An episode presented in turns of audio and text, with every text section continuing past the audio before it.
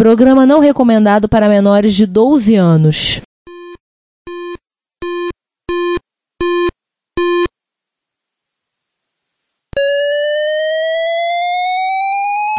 ZX Spectrum 81, Dragon Vic and Oric 1, Commodore 64, Amsterdam Dynacon, Electron, cheaper BBC Micro.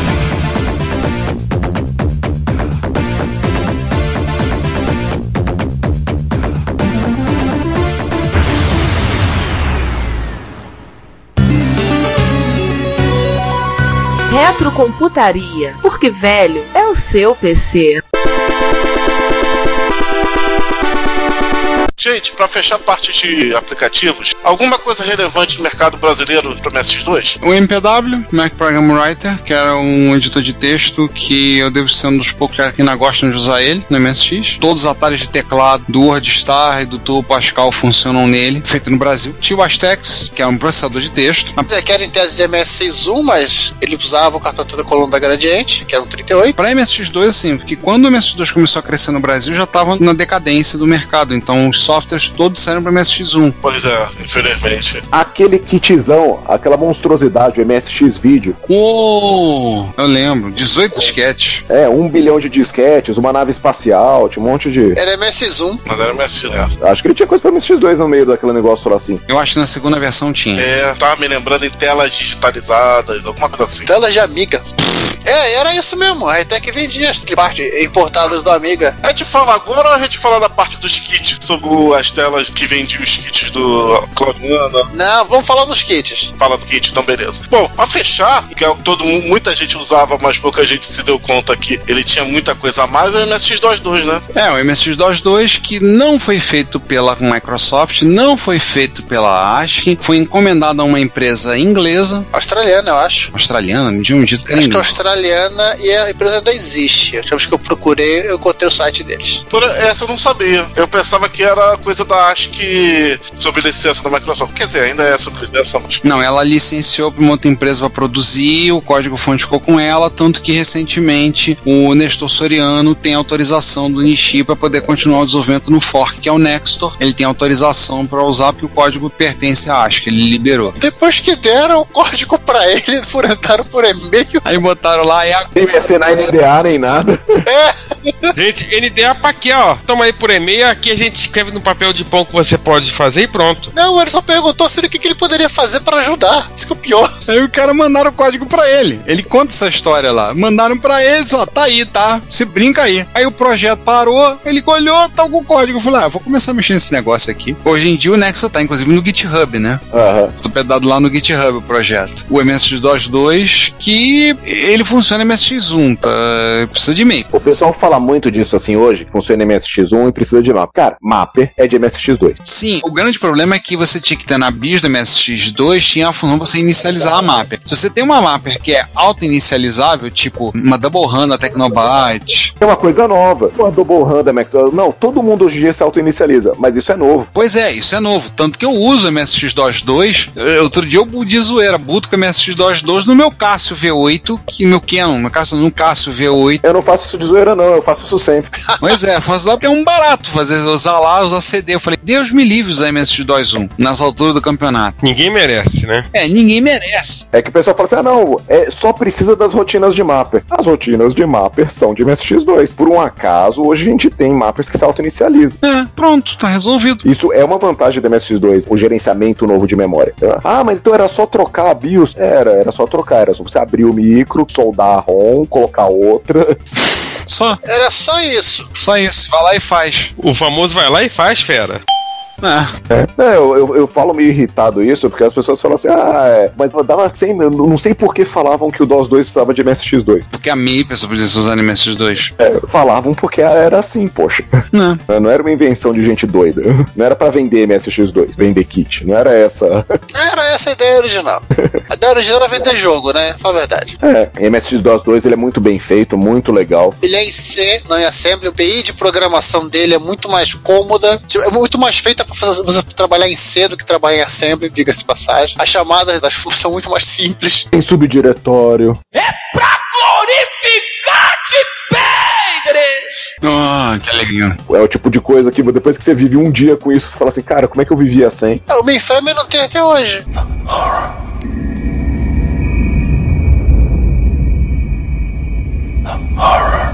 É, mas o mainframe, mas... Bom, tá bom, vamos- Os caras fazem literalmente view do prefixo do nome do arquivo e criam de subdiretório, mas não tem subdiretório. Bom, não deixa eu- pô, aqui, nosso convidado deprimido, não, cara. Vamos, vamos, vamos falar com o Lanex. Vamos falar de jogos do MSX2. Galera, indiscutivelmente o MSX2 talvez é a plataforma que o salto maior você percebeu em jogos. Isso não tem nem que discutir. Se a gente ficar comentando dos jogos, a gente vai ficar quatro anos aqui falando dos jogos. Tua boca chega até salivar! Então vamos ser um pouco rápidos e rasteiros, citando as melhores coisas. Em primeiro lugar, vamos falar que a Konami fez ótimos jogos. Poderia falar de vários jogos aí, mas eu só vou citar dois. Vou citar do Space Mambo e vou citar o Metal Gear Solid 2. Pô, Metal Gear 2, Snake Recorda do Kojimon. Tem o Snatch. Só uma coisa, Snake's Revenge é o cacete. Snake's Revenge é a versão de Nintendinho que ele não reconhece. Metal Gear 2, Solid Snake. Pô, Metal Gear 2, Solid Snake. Não fale nesse nome. lá. Alguém vai. bo- Tinha que arrumar o Snake gritando agora, pra você falar no, no Snake's Revenge. Tinha- Que revenge é heresia, exatamente. Se nós formos falar também da não, a gente vai ter que falar Zivils, ou Chefs, que é considerada uma das melhores versões já feitas, não só em plataforma 8-bit, como em qualquer plataforma, graças ao modo de jogo dele avançado. Cara, eu passei a vida inteira chamando de Chevios. Vim descobrir recentemente que é Zivios. Gente, eu sei. É, eu também. Também. Pra mim é Chaves. Eu passei 20 anos chamando de Chevios e vou continuar. Na quebrada o- era cada nome que tu, o pessoal ia duvidar. Aliás, na quebrada era Colômbia, gente. na quebrada era Colômbia. Me lembra? Mais fácil, inclusive. Graças à Taita do Brasil, né? Hum. Outra queridinha nossa foi a Compile. O que, que a Compile fez? Só pra citar o- os beicotados, como o pessoal chamava das revistas da- daquele tempo, Pesadacão X, que tem alguns aí que não acho que é tão super assim, Eu não acho. É um jogo legal, mas eu não acho ele tão grande coisa assim. mas ele é bom. Sei lá. Ele é bom, mas assim, ele ficou clipsado pelo Aleste. É, exatamente isso que eu ia falar. Depois, quando saiu a Leste. E era a continuação. Opa, É sucessão espiritual, como a galera fala. Um dos primeiros jogos a usar o FM, né? MSX Music. A Leste 2, a continuação espetacular dele. A Leste Gaiden, Sim. que é o capítulo 1,5 da- da série e que a gente chamava de MSX Multiverso. E é claro, o nosso queridíssimo Puyo Puyo. Jogo que até hoje tá aí. O Pessoal jogando nos seus celulares, no seu Switch, no seu PS4. E- sou MSX é também. E no seu MSX, né, pô? Mas, claro, no MSX até tá eu, por exemplo. Sim, né? Claro, óbvio. todos os jogos da Compile e vou botar aí o Chevys, que foi convertido por eles, usa o FM. E acho que a maioria desses usa o MSX Audio também, né? O Chevios usa. É, tem um macete que consegue usar esses da Compile todos aí, ou você coloca sei lá o que no, no boot dele e ele identifica que tem MSX áudio e usa. Tem até uns patch pra isso. Exatamente. Mas assim, a resolução gráfica permitiu os famosos RPG japoneses, né? Isso. Podemos pegar toda a série Shaq da Microcabe. Quase toda. Shaq 3 não saiu. Tal of Gazel não é Shaq 3. Eternal Recorrência que é o Shaq 3. Desculpa aí, pessoal do MSX, mas essa é verdade. Para com essa sacanagem! É, o Toro Figazel é um spin-off, né? É um spin-off. Muito bom, mas é um spin-off. E é claro, eh, The Magical Adventure Frey. O jogo da Inútil da Frente. Pô, o pessoal chama ela de inútil. E é, Eu acho isso tão injusto com ela. Só porque ela tomou zero em magia. Seis vezes? Ai, que burro! Dá zero pra ele! O principal não é isso. Ela tem um jogo com o título dela, o cara não espera pra ajudar e ela vai ter que salvar o cara. Então, assim, ela não é tão inútil assim. Ela salva o cara. Exatamente, tá vendo? Partindo da inútil, quer dizer, partindo da heroína da Frey, vamos pra Falcon, uma empresa também, a YS, ou IS, não sei como é que se Pô, fala. eu achei que eu ia descobrir agora que Y é outro nome, doido também. Verdade! Anset é, YS. Answered is Vanished. E aí as versões é o primeiro, o segundo é o The Final Chapter e o terceiro. É o engraçado que o segundo é o capítulo final e depois ainda tem o terceiro, né? É o terceiro que eu. Ah, esqueci o subtítulo. É, Wonders from Is, Exatamente. que é os mendigos vindos de Is, Andarilhos. Andarilhos. os andarilhos. Por que, que o 2 é o último capítulo e depois teve o 3? Dinheiro! Então liga aí! Se liga, meu filho, se liga. Faturou É milhões? claro. Foi o que eu pensei. E a série ISO já tá no 8. Esse jogo aqui é o. O terceiro eles podiam colocar, né? Só estamos nisso pelo dinheiro. Aham. Esse outro aqui, esse Legend of Heroes, esse prequela que é do Legend of. lá o do LOL. Não, nada a ver. Ah, Esse Legend of Heroes é o, é o último barra primeiro jogo da série. Quer dizer, ele é o final da série Dragon Quest, ele é o Dragon Quest 6 Legend of Heroes, ele é o Legend of Heroes 1. A série muda de nome, que agora tá no Legend of Heroes 12. Tá, Essa série tem igual ou mais capítulos que o Final Fantasy. Esse jogo marca Falco fazendo FM, um som sensacional. Eles arrebentavam na PSG, mas quando passaram pra FM, eles arrebentaram. Ah, e o Yuzo Koshiro, do Street of Rage, Eu não uso, não. Eu fico doido da minha cabeça. fazer a trilha sonora do YS, pra quem não sabe. Vamos pra Tai. Pra Tai tu tem portes de arcade, um- uns bons, outros nem tanto. Eu vou. Tá, Bubble Bubble e acho que acabou, né? E Arcanoid 2. O Rasta é muito feio, é muito ruim. É, fim, mas pelo menos a jogabilidade é boa. O problema é o Tóquio, que a jogabilidade não ficou tão boa. Ah, nem me fala. E olha que eu vou dizer que eu gostava do Tóquio, né? Fazer o quê? Só que merecia trocar os sprites, cara. Putz. O Rastan também. Sabe o que, que eu descobri aqui? Eu descobri que eu joguei muito pouco MSX2. Não fosse o único. Não foi chune. E o Cloud Master é o Shuka Tyson, aquele do menino na nuvem. Pilotando a nuvenzinha. Esse jogo tem em outras plataformas também, ele é muito famoso, por que pareça. Telenet, também é uma empresa que já se foi, quer dizer, a Titan ainda continua, mas a Telenet já se foi. O segundo capítulo da série, Fantasma e Soul de Valhas 2, que eles, eles, como posso dizer, melhoraram muito. Ainda não tinha estragado a série. Melhoraram muito. Esse jogo é um jogo ambicioso, porque ele tem cutscenes espetaculares. O jogo vem em 5 disquetes. O jogo tem som FM com PSG. O jogo tem Scroll Parallax. Ah, o YS3 também tem Scroll Parallax. O- e o outro que tá à frente do seu tempo, por outros motivos, é o Andorogenos. o Andorogenos é um jogo muito mais bizarro. Por quê? Ele é um jogo de nave. Vamos, vamos botar um aspas de nave pra você controla uma criatura. Pra começar, ele é um shutting down. Ele é o shutting down. O scroll vem de, de cima para baixo. Olha que coisa louca. E o nome Andorogino não é à toa. Eu vou fazer um spoiler de 30 anos atrás, mas é só pra dizer quanto que esse jogo tá à frente. O pe- seu personagem é um alienígena trans. Não, na verdade, ele chega no primeiro terço de jogo e, e mata o vilão, né? O chefe. Ele fica todo machucado. Isso. E ele é re- resgatado e aproveita pra, pra curar ele e mudar o sexo Exatamente. dele. Aí o resto do jogo, ele é menina. Por isso que ele é andrógeno. Pede lá, já que eu vou, vou- vou- vou- vou na faca, aproveito, faço minha sonhada cirurgia de, de troca de sexo e ele vira menina. Arranca tudo! E aí Eu digo que é um jogo à frente do tempo, cara. Primeiro, os japoneses, cada coisa que eles planejavam naquela época era sensacional. Joguem Andoroginos, é uma experiência que vocês nunca vão esquecer. O problema do Anjorogino é que ele é meio lento, né? Joguem com humor, vai ficar melhor a jogabilidade. Ele não usa sprite A Hertz, que é uma empresa que fez pouco, mas fez bonito no MSX. e aluga carro. Não, esquece. Ah, sim. Fez Sword of Lenan, que é um RPG em japonês, mas ele é um jogo bonito. E fez o Ô, Psycho World é legal, hein? que é um jogo com um scroll fino, sensacional, e que o Japão escreveu errado, porque o correto é Psyche World, jogo no Master System escrito certo, e o High Delphos, que também é um jogo de nave sensacional, scroll fino, e todos os jogos usam FM. Tiveram pra MSX também. Final Fantasy é exatamente aquele primeirão do 10 do Famicom, saiu no MSX. Dragon Quest 1 e 2, também do Famicom. Tem um jogo da System Sakon chamado Dome, que eu botei aqui porque ele previu o ataque de 11 de setembro. É sério. Esse Dome é um jogo legal, cara. Parece ser, só que tem um pequeno problema. Ele é um RPG em Japão. Adventure, melhor dizendo. É um Adventure em E não tá traduzindo. Não sei se tem que ver se o Django traduz. esse precisava de uma tradução. E só por fato deles terem previsto o ataque de 11 de setembro e que depois aparece mais, aí foi um pouquinho, um pouquinho mais drástico. E aí a- eu- depois começa os séculos no espero proteger a ah, Nova York, eles botam uma pula por esse nome Dom. Aí eu não sei se isso também tem alguma a ópera que joga. Seguindo com as adaptações, né, Starship Rendezvous, Safadinho. Bite my shiny metal ass. E falando em Safadinho, todos aqueles monte de jogo Safadinho do PC 88. E claro, também tivemos várias sequências vindo de outras empresas pra MS2, como Megalan Mystery 2, Penguin Khan, que é o Animal Wars, se não falei a memória. Cara, Firehawk. Firehawk, que é a sequência do Texas, né? Que é o Texas Second Contact. Sensacional. Aliás, falar de Texas 2 Firehawk, um abraço pro nosso amigo o Frizz, que era o sonho de vida fazer o patch do Firehawk, do Texas 2. Deu tão certo que ele saiu pateando um, um monte de jogo. Em vários que ele Trey melhorou. E se empolgou. Ficou muito, muito bom a versão em HD desse jogo. E pra encerrar, né, o, o Tetris original, no caso licenciado no Japão pela BPS, a é Bulletproof Software, Eu tenho ele aqui, o original, inclusive. é, que saiu em cartucho e disquete. Era comum sair jogo lá em cartucho e em disquete. Lembrar, por exemplo, Pac-Mania saiu em cartucho e em disquete, porque em disquete obviamente era mais barato. Mas tinha alguns jogos que saíam assim. Exatamente. O Romance ou o Dragon Quest 2 também saiu assim, agora eu não me lembro. Então eu queria pedir a atenção de todos.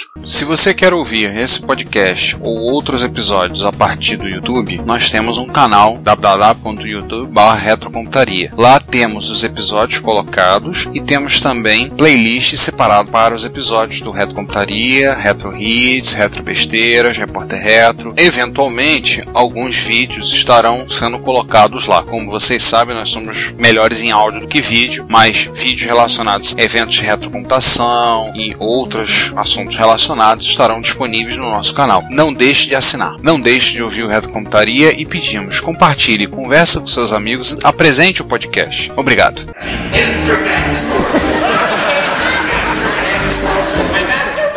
E pulando pro outro lado do mundo, né, indo pra Europa, tem as produções espanholas, como o Good, a versão de MSX2, o TNT, que eu não lembro quem, acho que foi Infogrames, Infogrames, isso mesmo, Infogrames. Pelo menos a Publisher foi Infogrames. e o Passageiros do Vento, e além do Encontro com o Mas esse é só aventura, né? Que quase ninguém jogou no Brasil. É, o Passageiro do Vento ele é baseado num quadrinho francês Sim. Ele tem versão para várias plataformas. Tem tradução dele para em francês, mas tem tradução dele para inglês, espanhol. Eu carreguei ele há pouco tempo para experimentar um pouco. É um jogo que eu pretendo jogar no MSX. Pô, Eu perdi um leilão de uma cópia original dele para MSX no eBay uma vez. É uma das coisas que me entristece não ter uma cópia dele. Pô, só a capa dele é linda. Versão em espanhol ou em francês? Eu acho que é a versão francesa. Perdi. Mas assim, ele tem traduzido para francês, inglês, espanhol e italiano. Tem tradução do, desse jogo, Adventure Gráfico. Eu acho que essa mesma galera que foi com o Rambo, gerou o estilo gráfico dos dois, eram muito próximos. Não me lembro do nome da Soft House. Tu sabe, Ricardo? De qual? Não Não, o nome da sua mãe. Passageiros do Vento. era Infogrames mesmo? E vê se ela é a mesma do encontro com o Rama. Cara, o Rama eu nem lembro. O Rama que me apresentou foi o Zé Luiz. Ele foi procurando os jogos de MSX2 e ele, achou- ele pirou, né? Ah, sim, é o livro do Arthur C. Clarke, né? Exatamente. Baseado no livro do Arthur C. Clarke. Les Passageiros do Vento, tá lá na MSX Games World, tem a imagem, deixa eu ver o que fala dele aqui. Teclado, lançado em 1916, Infogrames, publisher Infogrames, MSX2, formato disquete,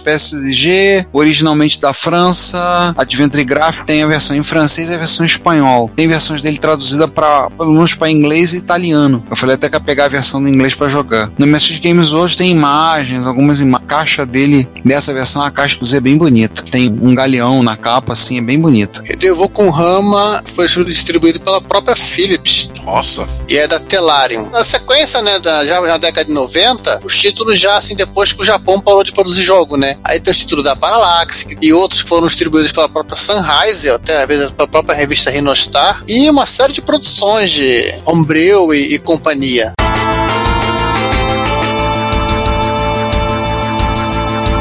Pumpkin Adventure 1, 2 e 3, Realms of Adventure, são RPGs criados pelo pessoal da Sunrise na Holanda. Akin, Magnar, Pentaro Odyssey, Blade Lords, esse, por exemplo, da Parallax, e tem o Core Dump, que ele não concluiu, né, porque o HD do computador do Cass Kremers, que era o cara que tava produzindo, pifou e ele não tinha backup. Tá vendo, crianças? Façam backup. backup pra quê? Pois é, backup pros fracos e admita que você é um fraco. Você tem, o Giovanni, o Pentaro Odyssey, teve o Pentaro Odyssey 2. Alguns desses jogos estão liberados hoje em dia pra download. É, outros não, e até tem novidades, assim, se deixou de produzir pra MSX2, né? Por exemplo, Zamuro de Brunilda, pra MSX2. Sim. Pô, tem jogo pra caramba, Homebrew pro MSX2. Amores de Brunilda, Sword of Iana. Sim, o Soul da Fiana, que é muito bom aquele jogo, nossa. E é Street Fighter que não é Street Fighter. Frontless Fighter. É, O Sword of Iana, os sprites dele não são sprites, né? Ele usa sprite do MSX. Ele usa só cópia mesmo, cópia, ó. É bem legal. Aqueles jogos em Filmation, que foi adaptado pra MSX2, também é muito bom. Sim. Nightlore, Alien 8, ficou muito legal graficamente. Muito legal, gostei muito. Eu diria que o MSX2 rivaliza com o MSX1 em produção de jogos até os dias de hoje. Tem um problema que MSX Dev praticamente só tem MSX1. É mais fácil programar pra MSX1. aí eu não Ah, acho. Mamilos São muito polêmicos. E tem também o famoso fenômeno, né? É, o jogo é pra MSX1, mas se você tá com MSX2, fica mais colorido, troca o sprite. Troca a paleta de cores. Bastante jogos é assim. O Goods é Good Enough é assim, né? Children of Night faz- também faz isso, não faz? Sim. Aquele da zumbi. zumbi. Zumis. Zombie Attack. É, zumbi incidente. É, sem recurso. Já, já tinha jogo na época comercial que já faziam isso também. O próprio Space Mumble faz isso. Você vai do Space Mumble 2 pro 2 Plus, o scroll é fino quando passa pro 2 Plus. Sim, mas eu ia citar um outro jogo da Konami que faz isso do 1 pro 2, que é o Nemesis 3. Ah, sim, sim, lembro disso. Episódio 2. É, episódio 2. Grade 2, episódio 2. Episódio 2. E seguindo aí, né? Pra economizar latim, vamos deixar o link da Poe com os demos de MSX. Porra, tem demo pra caraca de MSX2. Assim, os demos quase todos são pra MSX2. Você tem os demos do pessoal da Lives to War e da Bandwagon, alguns que fazem pra MSX1, porque eles gostam de fazer pra MSX1, mas a maioria dos demos que tem pra MSX são pra MSX2. Pra 2 Plus eu não lembro quantos tem. Tem, mas não tem a mesma quantidade. Não, pra o 2 mais, até aquela maldição, aquele demo do, do Terminator. Ah, só aquele. Que eu, na época do MSX, eu paguei por aquilo, velho, que ódio. Olha, falar de jogo Demon Sene, assim, em poucas palavras do MSX2, é uma tarefa ingrata. Porque é muita coisa. A gente nem arranhou na superfície. Tem muita coisa que a gente já falou um pouquinho em episódios específicos. Tem muita coisa que a gente ainda vai falar. É quase uma tarefa impossível. Pô, nem fala. E sobre questão de revistas em disquete, nos anos 90, tinha uma época que tava no auge essa questão de revista em disquete. A gente pode citar da japonesa, citar a própria Compile, né? Compile Disc Station, onde foram lançadas várias coisas, por exemplo, o próprio Last Guide, em vez de. A Last Gaiden. A Last Gaiden, Super Cookies. A MSX Fan. Super Cookies e 2 Plus. Ah, é, porque ele é derivado do, do Shingle Velhos, certo? Mas tem outros jogos. Você tem, por exemplo, eu falei, da Compile, você tem da Compile Disc Station, e aí vindo o pessoal depois do fim, digamos, assim, do fim comercial da MSX, você tem aí a revista do pessoal da NV Magazine, e da Europa, você. A Sunrise chegou a fazer três revistas em disquete, simultaneamente. Tinha a Futuridisc, que a gente assinou uma época que fazia um grupo a comprar a Futuridisc para poder distribuir. Os caras prometeram fazer até os 50, nos deram um calote. Nós fizemos assinatura, um grupo do Brasil para receber junto e distribuir. Eles fizeram até a número 42 ou 43, depois deram um pinote, sumiram e a gente ficou com a brocha na mão. Opa, que isso. É, mas aquela ficamos lá e aqui e agora. E o pessoal, inclusive, cobrando da gente, me cobrando por conta disso. Eu falei, eu não posso fazer nada, eu também fui lesado. Ah, Eu quero meu dinheiro de volta. Eu falei, mas que dinheiro? Eu tô sem dinheiro também. Que dinheiro, eu dei dinheiro pros caras lá, o cara lá que faz, não sou eu. É, eu, eu só recebo e distribuo. A gente combinou pra fazer isso. E várias revistas em disquete. Diz que aí eu erro com azar. Quando eu monto os meus cartões de SD, pra me assistir, alguns até já, ouvintes nossos, já compraram um cartão que eu já preparei. Tem uma partição só de revista em disquete. Uma boa partição só de reverso. Tem da BCF. A BCF fez poucos demos. Cara, tem muita coisa ali. Tem muita coisa de revista em disquete. E quase todas são de MSX2. Tirando uma outra que é especial de MSX1. Fora que a própria MSX Magazine dava um disquete que eram praticamente revistas em disquete, ou seja, uma revista em disquete de brinde. Pois é, assim, foi uma época que tava muito falado o lance da revista em disquete, tava muito no auge, assim, anos 90. Era uma forma dos caras publicar. No Brasil só teve só pra MSX1, né? Teve MSX Express, três edições, e teve MSX Disc Press, uma edição, que era o pessoal da Discovery e da Hightech. Teve uma revista em fita cassete, MSX Press, lá atrás, tudo MSX1. Teve a, a do Core Club, do, do Werner e irmão do Werner. Sim, sim, teve a do Werner Weber, a Core Club. Foram três edições e uma edição especial. E na época, pra lançar coisa de MSX aqui no Brasil, tinha que ser pro MSX1 mesmo. Não tinha muita opção. Pois é, Se você fosse lançar pra MSX2, ia lançar pros três peão que compraram. É, porque assim, né? Messi 2 não foi lançado totalmente no Brasil e tivemos algumas meio do caminho, né? Pra facilitar a vida. Então, vamos aproveitar o- sobre de- esse detalhe e vamos falar dos kits de upgrade? Agora sim. Sim, essa é a ideia. Na verdade, teve uma no Japão, né? Não, mas antes de tudo, o mais curioso é o seguinte: que segundo os europeus. Isso não existe. Aham. Tem foto. a- Assim, não vou nem dizer da, da nossa vida, vamos dizer assim que todos os brasileiros são mentirosos. Vamos. tem a foto, tem o negócio lá no Japão, na MSX Magazine. MSX Magazine tá lá. Suponhamos por absurdo que todos os brasileiros são mentirosos. Todos estão mentindo quanto a isso. Aí vai na MSX Magazine tá lá a foto do kit. É, exatamente. MSX Magazine bota fatos no argumento. Se é MSX Magazine é o fato. Supondo que tudo que a gente faça aqui seja mentira, né? É, supondo. Coisa que não é. No Japão teve a MA20, feita lá Nels. Posteriormente foi reproduzida recentemente. Será que tem alguma expansão por aí de MSX2 que foi uma homenagem? Não, não é homenagem, ela é cópia mesmo.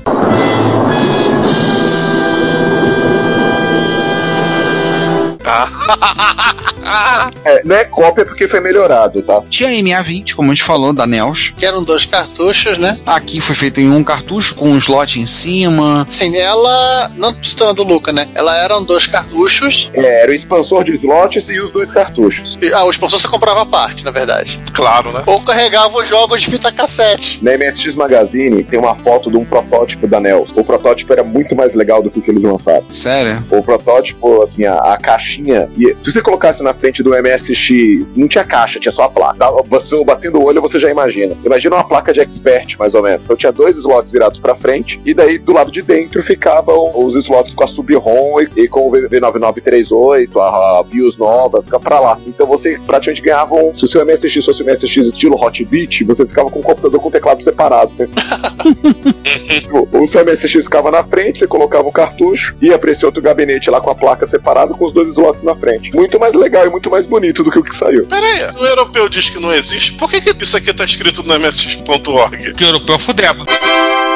É que eu acho que hoje em dia eles já admitiram que existe. Ah, chupa. Desculpa, eu tive que falar. Três. Ah, legal que eles falam os softwares compatíveis, inclusive coisa europeia. Mas esse foco aqui é falar dos kits nacionais. O primeiro kit que a gente, pelo menos, tem a ideia de que surgiu, quer dizer, pelo menos eu achava que esse era o primeiro kit, era o kit da MPO vídeo. É, Ué, foi isso aí mesmo, não, Não, foi? aí que tá. Ele foi anunciado o lançamento dia 31 de maio na MSX Micro número 21, lá na contracapa, né? O projeto Ademir Cachano, prometia transformar o Expert Hotbit em MSX2. Só que ele era uma coisa que você botava dentro da máquina. Correto. Sim. Porém, nessas pesquisas que eu descobri que a DDX também anunciou em maio de 89. Eita. Ai, caramba!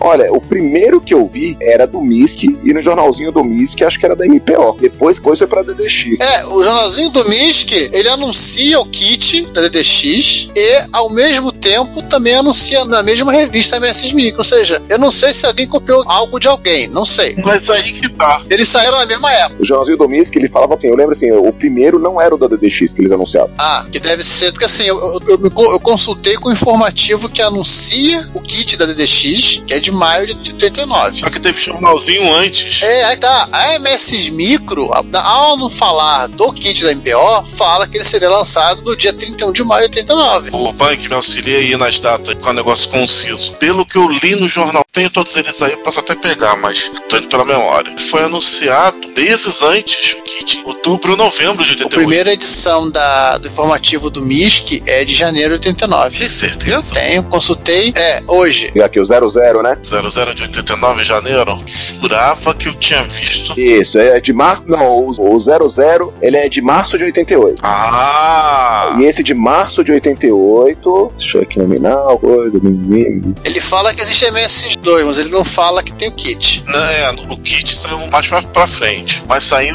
mas esse é o primeiro de tempo. Kit eu só achei referência na que é mais. A, a primeira que eu encontrei é. to- Sim, todo mundo é maio 89, fim da história. Que, aliás, é inclusive quando a Gradiente lançou a série Plus. De 89 foi, foi comercial mesmo, de ter na Mespla, de caso da IPO, ter na. É, mas qual é a diferença? Vamos lá, vamos ser assim, ser, ser práticos, né? Qual é a diferença? Basicamente, a diferença é que o, ki- o kit do MPO ele não tinha o circuito de relógio, enquanto que o kit do DX tinha o circuito de relógio. Sim. Eu optei por dois motivos. Por esse de, de comprar, já que o, o serviço kit DDX, pelo fato dele ser comprável em todas as filiais da MSX Soft. A MSX Soft era representante da DX no Rio de Janeiro. Tinha várias lojas que eram revendedoras, vamos dizer assim, né? É, um esquema que era feito, inclusive o, o Rogério Bellarmino contou pra gente no episódio que a gente falou sobre Soft House, né? Que f- conversou com a gente, tanto ele quanto o Luciano Cadari. Ambos foram donos de Soft House na época. Ele contou pra gente como é que era o esquema que ele fazia pra comprar coisa com a MS Soft. Ah, eles tiveram problemas. Um dia o Rogério pode con- se voltar, se o cara ouvinte voltar lá e ouvir o Rogério contando Isso. episódio 71, se eu não me engano, tô falando de cabeça, mas ele conta sobre isso. O Cadari ia de Curitiba até pra São Paulo pra comprar os kits, né? Ele comprava tanto o DX quanto daí eu- aí já, já n- não tinha mais a MPO, né? O Caixano saiu e fundou a CVS. Eu ia comprar com a CVS. O Rogério, ele não conseguia comprar da DDX porque acho que a MSI Soft não deixava, então ele comprava comprava pela cota do cara lá da. que ficava em Vila. Da Inforteles. Vila dos Teles. Desses- É, tinha esses preconceitos tá, tá, chatos. Eles tinham limitações, assim, por causa lá esse lance que ele comprava usando a cota do pessoal da Inforteles. É, mas assim, qual era a diferença dos, dos kits em si? Eu lembro que eu tive DDX, meu kit 2.0 foi DDX. Tem item. Depois, quando eu troquei de micro para um 2 Plus, aí eu comprei um, tra- um Expert transformado para 2 Plus. O meu já, já veio com um kit também, kit DDX. O da MPO não tinha um relógio, né? Era simulava o relógio. Uhum. Deixa eu só dizer assim, eu achei aqui a reportagem do, do jornalzinho do mês, que é de maio, e lá no jornalzinho ele faz questão de falar que o kit, o relógio é real, não é simulado. Então, poxa, ou do relógio simulado saiu primeiro. É, Então pode ser ser alguma maluquice na MS Micro. Mas é, você entendeu? ah, Assim, se o cara fala assim, olha, o, o meu. o meu relógio não é simulado. Mas assim, baixem a MS Micro 21, página 6, propaganda do MISC, e na contracada, a última contracapa tá a propaganda da MPO. Ou seja, a- em tese, do ponto de vista documental, foram lançados simultaneamente. Não, a versão BISC desses kits. Não, não, não, pera aí, João. Eu também- eu- todos os dois estão falando que são lançamentos, entendeu? Deixa eu explicar por que a confusão de data. Esses lançamentos, realmente, Chico, é lançamento nacional. O lançamento que houve anterior era um lançamento muito pro clube.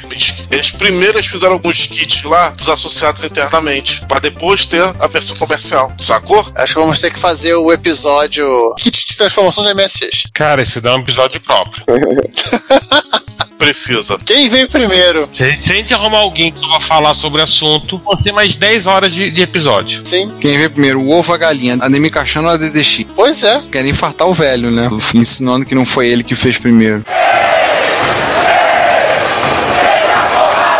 Não, assim, eu tô pegando as referências que eu, tô, que eu, que eu trabalhei, né? Sim, sim, eu concordo contigo. Eu tô zoando. O negócio era fazer Friday Night. Baixa a pessoa da DDX e botar os dois na mesma.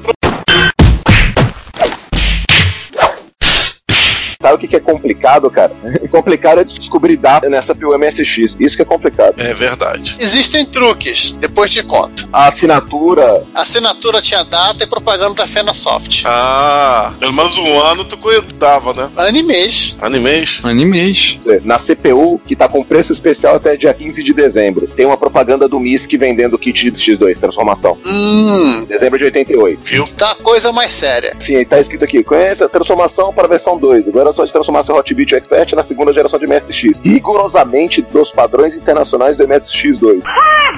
Uau. Agora não tem a marca, não tem quem faz. Porra, Basicamente, o que os kits faziam era se pendurar na placa-mãe do MSX1, né? Só que agora estaria sem VDP e sem a ROM original, com ROMs substituídas, e se fazer de MS2. Ou seja, na verdade, você tinha dois computadores num único gabinete. Tanto que al- existem alguns truques até hoje, né? De kits feitos de quintal, né? Não, Ah, não tinha nada que impedisse de fazer. É, a partir dos cartões Nintendo Clone, tanto que a Gradiente quanto a Sharp venderam aqui no Brasil, que eram baseados no, no 38. E fora aquela famosa história do kit caseiro feito pelo Oasis, né? Ah, aquela história que eu não vou contar de novo, porque vocês já ouviram essa história em prosa e verso. Da boca do próprio. É, o próprio Asen contou essa história no episódio 60, se eu não me engano. Ah, então vale a pena ouvir ele contando essa história, porque é engraçado pra caramba. Uhum. Duas- temos duas versões, Belarmino contando e ele contando. É, e é um fato raro você ver um episódio com o Oasa, então ouça. É, ouça, vale a pena. Foi a última vez que ele abriu a boca. Ah, não, desculpa, foi porque ele abriu a boca em um episódio nosso. oh, vou contar duas coisas assim que são bem menos legais Hum. do da história do Oasis, né? Sim. Primeiro, na MSX-SP,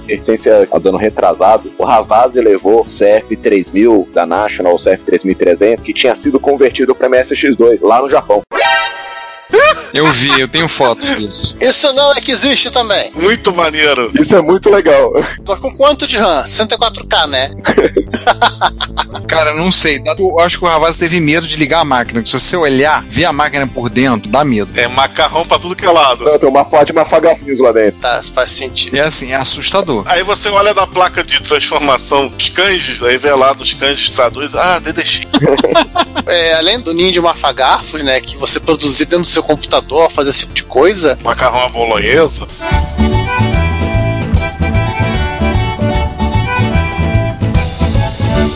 Havia outros problemas de se atualizar o seu MSX1, né? Um, talvez o, o principal deles é que a placa aquecia, já que você tinha. É, A fonte não aguentava, né? Não, você tinha uma placa que de repente tinha uma placa sobre ela, então tchau, projeto de resfriamento. E t- ainda tinha essa, né? A fonte não foi feita para dar conta de duas placas. O meu micro funcionava com ventilador na traseira. Literalmente porque ele tinha fogo no rabo. Tá pegando fogo o programa onde, Rogerinho? No verão carioca eu tinha que botar o ventilador também no, em cima do meu. Verão carioca. O meu tinha surtos de mau contato. O meu ficava muito quente e os chips pulavam.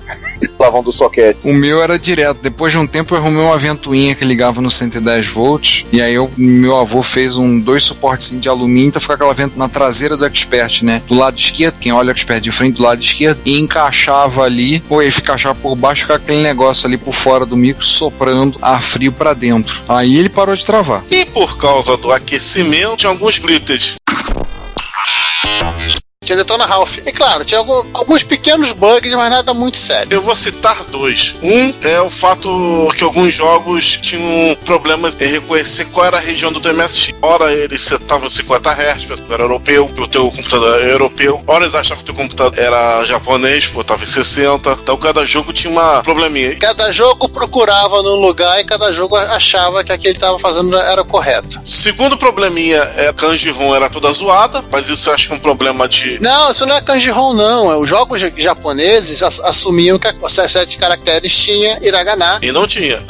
e não tinha. Mas eu acho que esse problema aconteceu em europeus também, não? Depois também se ferravam. O bom exemplo desse é o- é o Jagur, Gol Velhos e outros. É isso que eu falei. Jagu da Hudson Soft, se não me engano, não é? Ah, não, não lembro agora. Esse era um problema dos micros ocidentais de uma forma geral. O terceiro problema era a incompatibilidade. Tanto a incompatibilidade com os jogos de MSX2 nem tanto, mas a incompatibilidade mais com os jogos de MSX1. Ah, mas aí era culpa dos jogos de MSX1 que não procuravam, não, não sabiam que era slot expandido. Aí a gente cai no, no dilema do Plus. Isso é problema de jogo mal feito, né? É, Mal portado barra pirateado. que mais tinha? E no- quando você tentava converter o seu micro com o que era da série Plus, né? Não tinha como, no caso agora só tinha o Caixano, o Ca- não tinha como o Caixano destruir, o- arrancar o, o TMS dentro do MS Engine. O BDP dele, né? É, então você tinha que ficar com dois VDP na máquina. Não. Claro, um não tinha sabe de vídeo, o outro tinha. Acerte o seu aí, que eu arredondo o meu aqui. Se você quer enviar um comentário crítico, construtivo, elogio ou colaborar com as erratas deste episódio, não hesite, faça. Você pode falar conosco através do Twitter, no usuário arroba retrocomputaria, pelo e-mail retrocomputaria.gmail.com ou colocando comentários no post desse episódio em www.retrocomputaria.com.br. Lembre-se sempre do que dizemos. Seu comentário é o nosso salário. Muito obrigado e nos vemos no próximo podcast. Tudo errado. Mas o que veio depois dessa coisa divertida de atualizar o o MS2, né? Eu acho que a, a grande loucura, falamos algumas delas aqui, né? Acho que a grande loucura foi realmente o que os coreanos fizeram. Screen 9, né? Eles inventaram um modo de vídeo. Só antes de esgotar aqui, o artigo do Pedro Henrique Gama, MSX2 por transformação, é- sai na CPU MSX3. Hum, E já fala aqui até o nome do Ademir, ó. O que se pode solicitar na hora de fazer a transformação? Somente ser feita diretamente com o Ademir. quero o kit da MPO. É. Uma CVS, dependendo da época. Acho que ainda é antes de ser MPO o kit, tá? Não, não, ele fez para a MPO. Ah, sim, sim. Porque tá aqui, ó. Se fizer direto com ele, inclusão de expansão de 256K, inclusão de botão de reset, inclusão de interface interna para 1 a 4 drives. Olha. É, então já é uma- a CVS. Eu sei que tinha uma empresa aqui de Campinas que colocava um drive de 5 1 quarto embutido no Expert. Só tem merda. Ah, ficava embaixo ali, p- perto ali do, de onde fica o joystick. Sim, ficava muito bonito. Chama a polícia e manda meter ele na cadeia. É, Foi sarcasmo, né? Imagina. O Zé Luiz botou num Expert 3 dele, botou um drive de CD-ROM ali. Tudo bem, um drive CD-ROM de notebook, né? É- não é um drive de 5 1 quarto. Você falou do negócio dos coreanos, a Screen 9, ela é patenteada. Tanto é que ela ficou vaga no MSX2 mais. É uma Rangu ROM, né, Tade? É um modo de vídeo. Mas se você procurar as patentes, procura a patente, é, é patente da Daú, ela. Nossa, mãe. Screen 9 é essa que é patenteada. Tipo, enquanto os japoneses fizeram um Kalkanji, eles fizeram uma Screen 9. Por aí. É, e pelo jeito a ASCII falou assim, não, não, pode fazer, gente, nunca vai precisar de mais screen, não. É, temos screen suficiente. Aham. Achou errado, otário? Tanto é que MSX2 mais virou uma screen perdida. Tem screen 9 nos micros japoneses. Poxa, eles podiam ter feito um Calhangu, alguma coisa assim. Pois é. Vou contar um outro segredo. Se vocês pegarem o comando VDP do MSX2, também tem um buraco. Sim, eu lembro. É do 9, registro 9, registro 10 e depois pula, acho que pro 12, não era? Eu acho que eu vai até. Ah, não vou pegar o manual agora, não. Ah, consultem aí. Vocês vão ver que tem um buraco, tem um faltando. É, porque o, o registro de status eles usaram assim, ah, termina aqui no 8, o registro de status é o 9. É. Não é uma coisa assim? Por aí. É, uma coisa assim. Aí depois, ih, rapaz, tem mais. Agora tem mais. Tanto que eles ficam no endereço completamente fora de, de posição, não fica continha na BIOS. É muito curioso isso. Olha só. É, e re- relembrando, né, alguns anos depois a Microsoft saiu do padrão, deixou a ASCII tomando conta do barraco. O MSX teve aquela penca, e tem até hoje aquela penca de formato de áudio, né? MSX Audio, MSX Music, SCC, aquele monte de cartucho da Yamaha. E por fim, né, o que viria no horizonte, o MSX3, até hoje não chegou, né, Ricardo?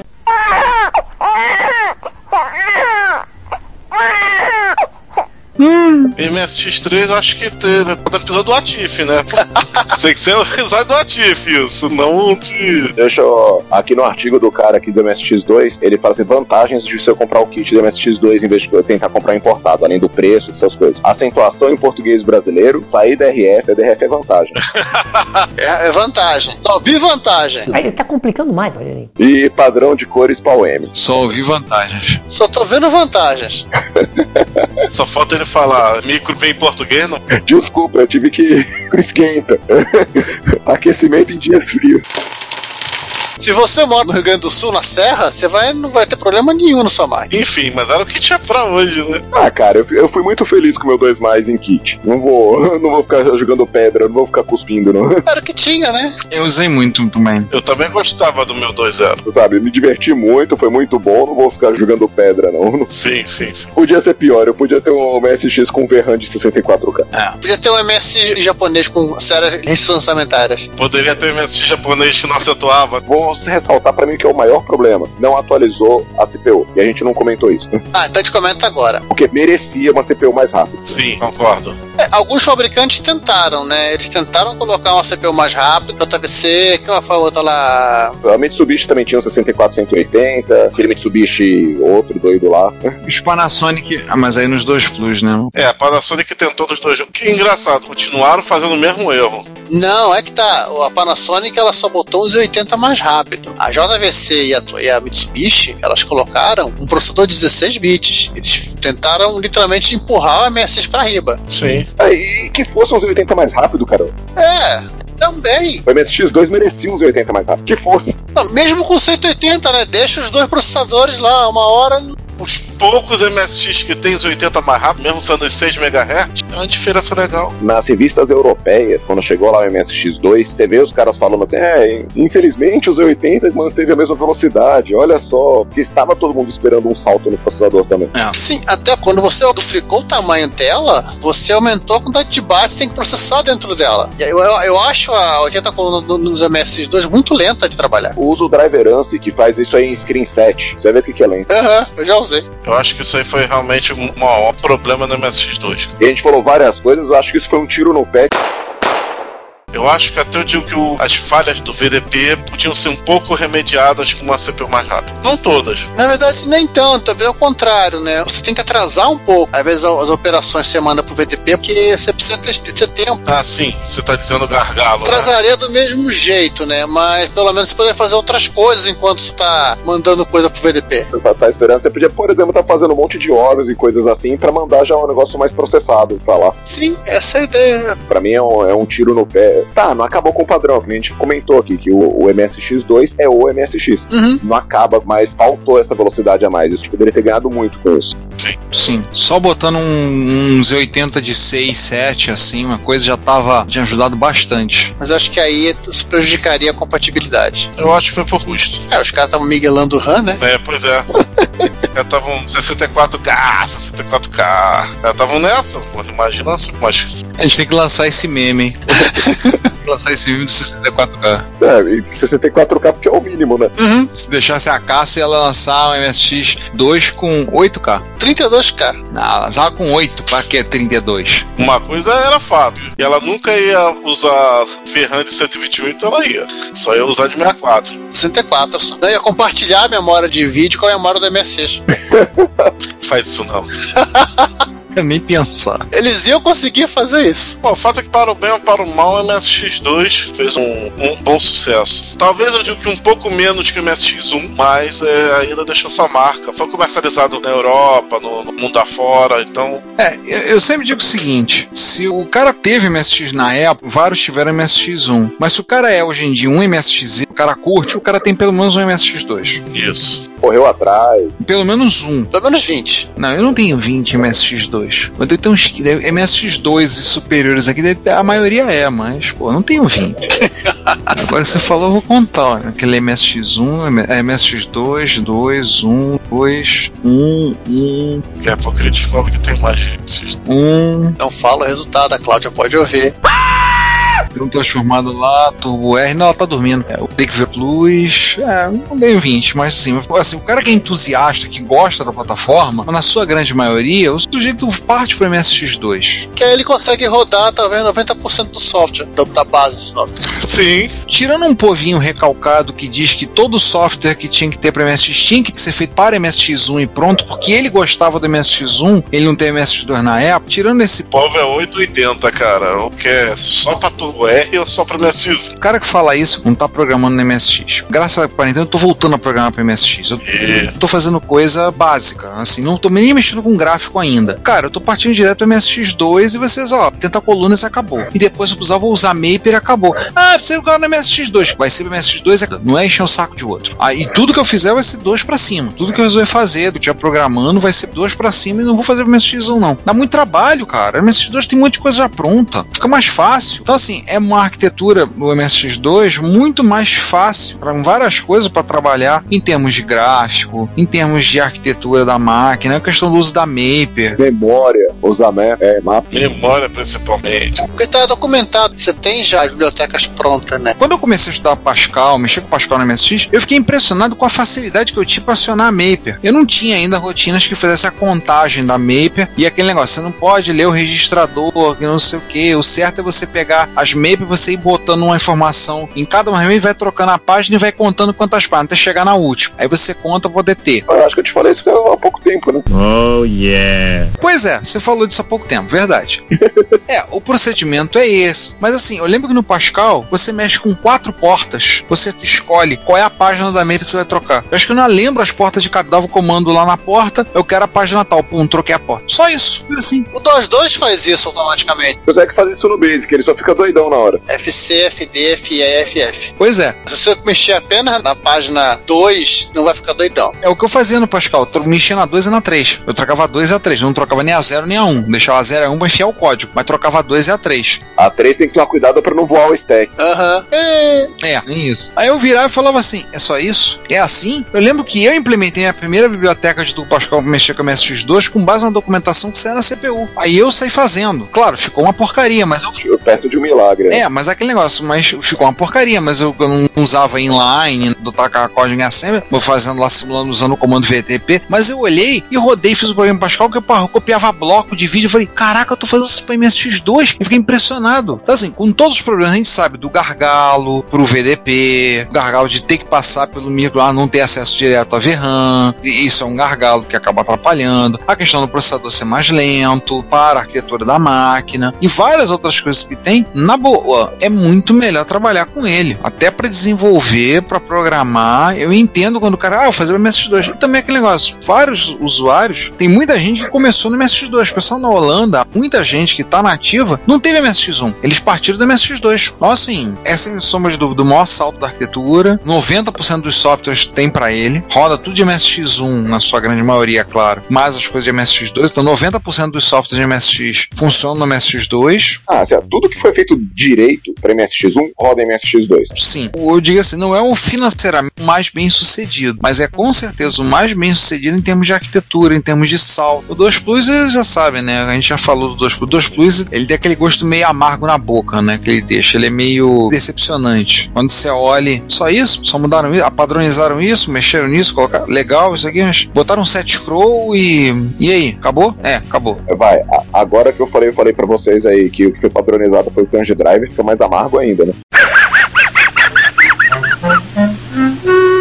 É, porque o 2 Plus só teve no Japão, oficialmente, né? Foi uma atualização para os japoneses, fim da história. Até a documentação só, só, só saiu em japonês. Mas isso aqui ainda não é um episódio sobre o 2 Plus. Distante, preferência. É, vamos falar do 2 Plus num futuro próximo. É, mais 10 horas de gravação, né? Então, gente, vamos encerrar esse mega episódio? Vambora! A gente faz episódio de MSX e a gente fala, fala, fala, fala, mas a gente gosta. Vamos ser franco, né? A gente gosta. Então, você que nos ouviu até aqui, nosso muito obrigado. Queria agradecer ao Punk por ter participado com a gente. Mais um episódio escatológico, filibusteiro e grandioso sobre o MSX2. Poxa, Obrigado pelo convite, tá? É, A gente é chato, a gente chama mesmo. É que a gente chama de novo. hein? Isso pode ser interpretado como uma promessa ou uma ameaça. tá? Então, gente, por hoje é só. Eu vou ligar um dos meus, porque eles estão olhando pra mim aqui, dizendo: pô, você vai ficar só falando de mim, não vai, não vai conversar comigo, não? Eu vou ligar um MSX2 enquanto isso. Fui. Pessoal, obrigado mais uma vez por estarem conosco nesse episódio MSX-esco do ano. O ano tem que ter um. Bom dia, boa tarde, boa noite. Tchau. Falar de MSX2 sempre é uma coisa espetacular. E é claro que a gente vai falar mais disso no futuro. Ou melhor, de MSX2, mais, que essa é uma uma das pautas que a gente vai fazer no futuro, é claro. Então é isso aí, gente. Eu vejo vocês em breve novamente. Fui-me. Tchau. Bom, gente, é isso. Espero que vocês tenham gostado desse episódio um pouquinho mais longo que o normal, mas, mas não é culpa do nosso convidado, é culpa que a gente fala muito mesmo de, de MSX, tem muita coisa. E é isso. Bom dia, boa tarde, boa noite. O próximo episódio será do que vai ser. É, tchau. Então, gente, é o fim do episódio. A gente se vê daqui a 15 dias ou semana que vem. Isso sempre vai depender do calendário, não da gente. E é isso. Até mais. Pera aí, Giovanni, você esqueceu do gerador automático de pauta. Ah, ele tá rodando no MSX com 64K. Acho que ele é japonês. 64K de RAM ou de VRAM? De RAM. E de VRAM também. Então, tchau. Rapaz, me deixaram sozinho aqui. Bom, tchau. Retrocomputaria. Vale por um bifinho.